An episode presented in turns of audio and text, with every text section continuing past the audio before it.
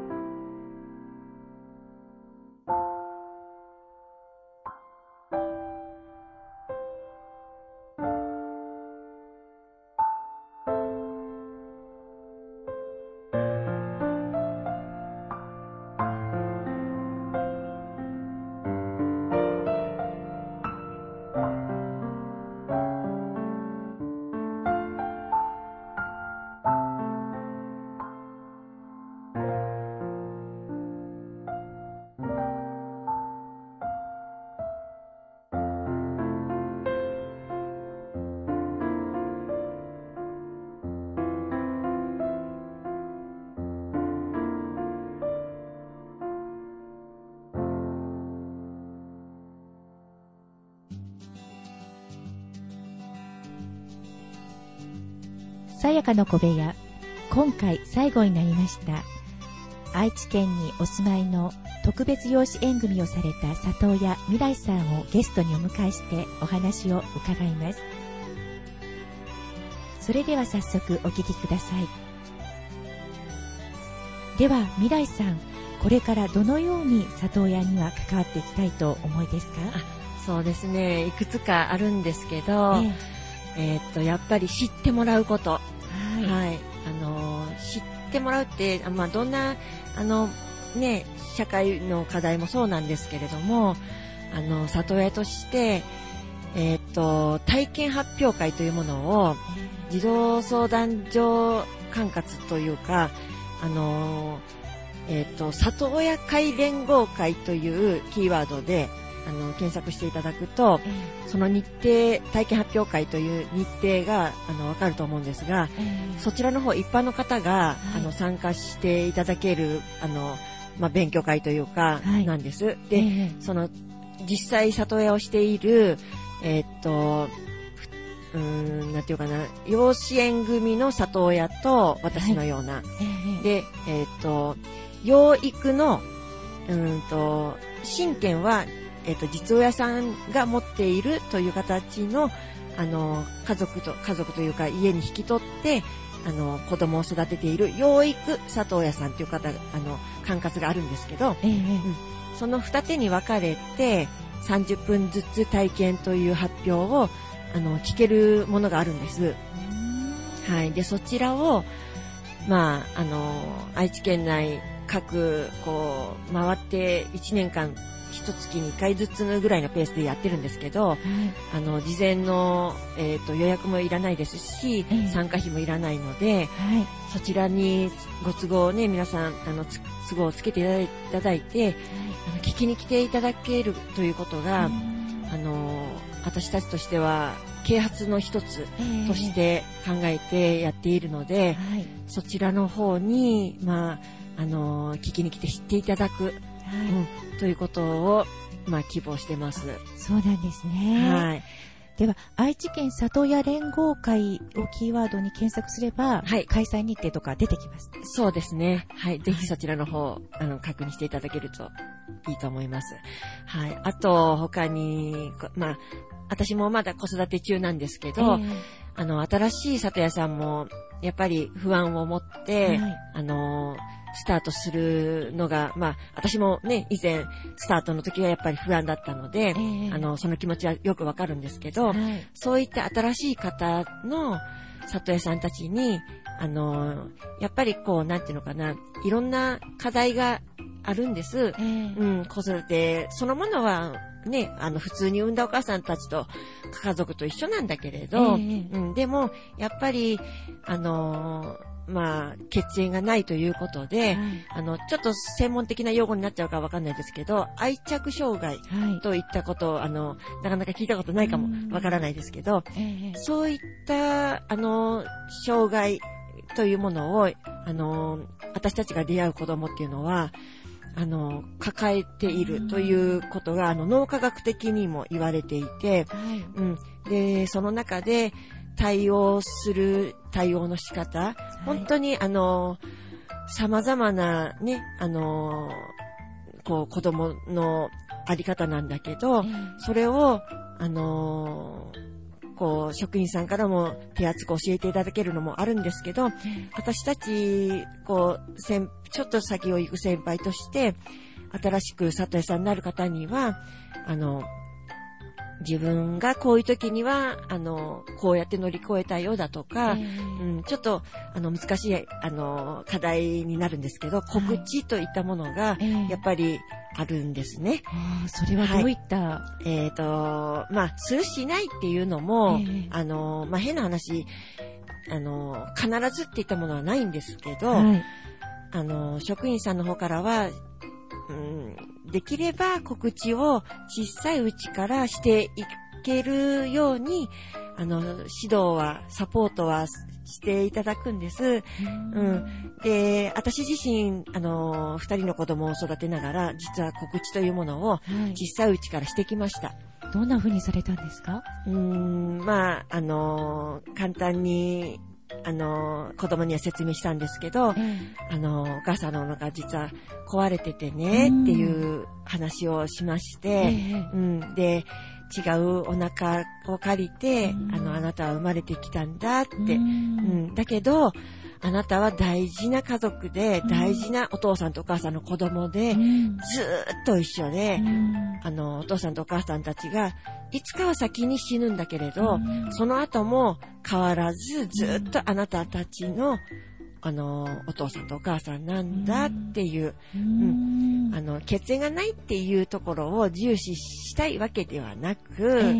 うん、お母さんとお父さんで家族になったんだって、えうん。あの、血縁がなくても、うん、ちょっとまあ難しいんですけど、あの、とにかく家族なんだっていう、うん、そういうところを伝えながら、うん、告知というものを、あのしてきていて、それが一回だけで済むわけではなく、ええうん、何かこう少しずつチャンスを見計らって、ええうん、やっていくんですけど、えで、まあ実際、なんていうかな、私がした、しあの、告知をしていた中で、ええあのー子供自身が、うん、それを受けて、ええあの、ちょっとした反応を、あの、聞いていただけますかね。あ聞きたいです。はいえ、お子さんがいく何歳ぐらいの時に告知最初は4歳の誕生日の時に実はさせていただいあの、したんですけど、あそうなんですか。はい。で、その中で、ええあの、やっぱり子供なりに、うん。あの、なかなか、すっと、あの、それがどういうことなのかっていうのは多分わからないとは思うんですけど、ええ。徐々に火を追っていくごとにうん。何かしら、あの、感じたみたいで、ええ。あの、保育園に通ってたんですけど、そのえ時。えうん。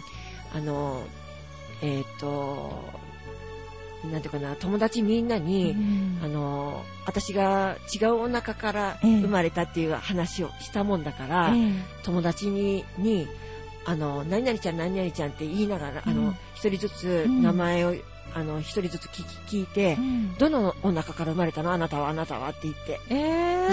聞いて歩いたことが、ちょっとあったらしく。そうなんですか。そうなんです。ええ。はい。でも、それも、あのーまあ、うんなんていうのかな、聞きつつ、友達はお母さんだよって言いますよね。うんうん。で、とあるおお友達が、そんなの決まってるだろう、お母さんに決まってるだろうとかって言って、ええちょっと強くええ言い返されたことがあったようで、あー私は見てないですよ、もちろん。はい保育園の先生からの報告なんですけど、ええうん。でもそうやって強く言い返したお友達にも、あのーなんていうかな、その時、うんめげるかなと思ったって言うんです、先生は。ええだけど、まあ、めげると、めげたのかもしれないけど、めげることなくさーっと、あの、自分で他の遊びに走っていったので、うん。まあ、私は、あの、割って入らなかったんですけどと言われたり、ええ。うん、あとですね、その、保育園って添い寝があるじゃないですか。ええ。あ、あ添い寝じゃなくて、お昼寝があるじゃないですか。はいはい、ありますね。でとある日にうんちょっと寝つきが悪かったらしく、ええ。あのーまあ、保育士の先生が、ええ。少しだけ、うん。あのー添い寝というか、うん。ちょっと一緒にね、コロンとしてくれたらしく、うん。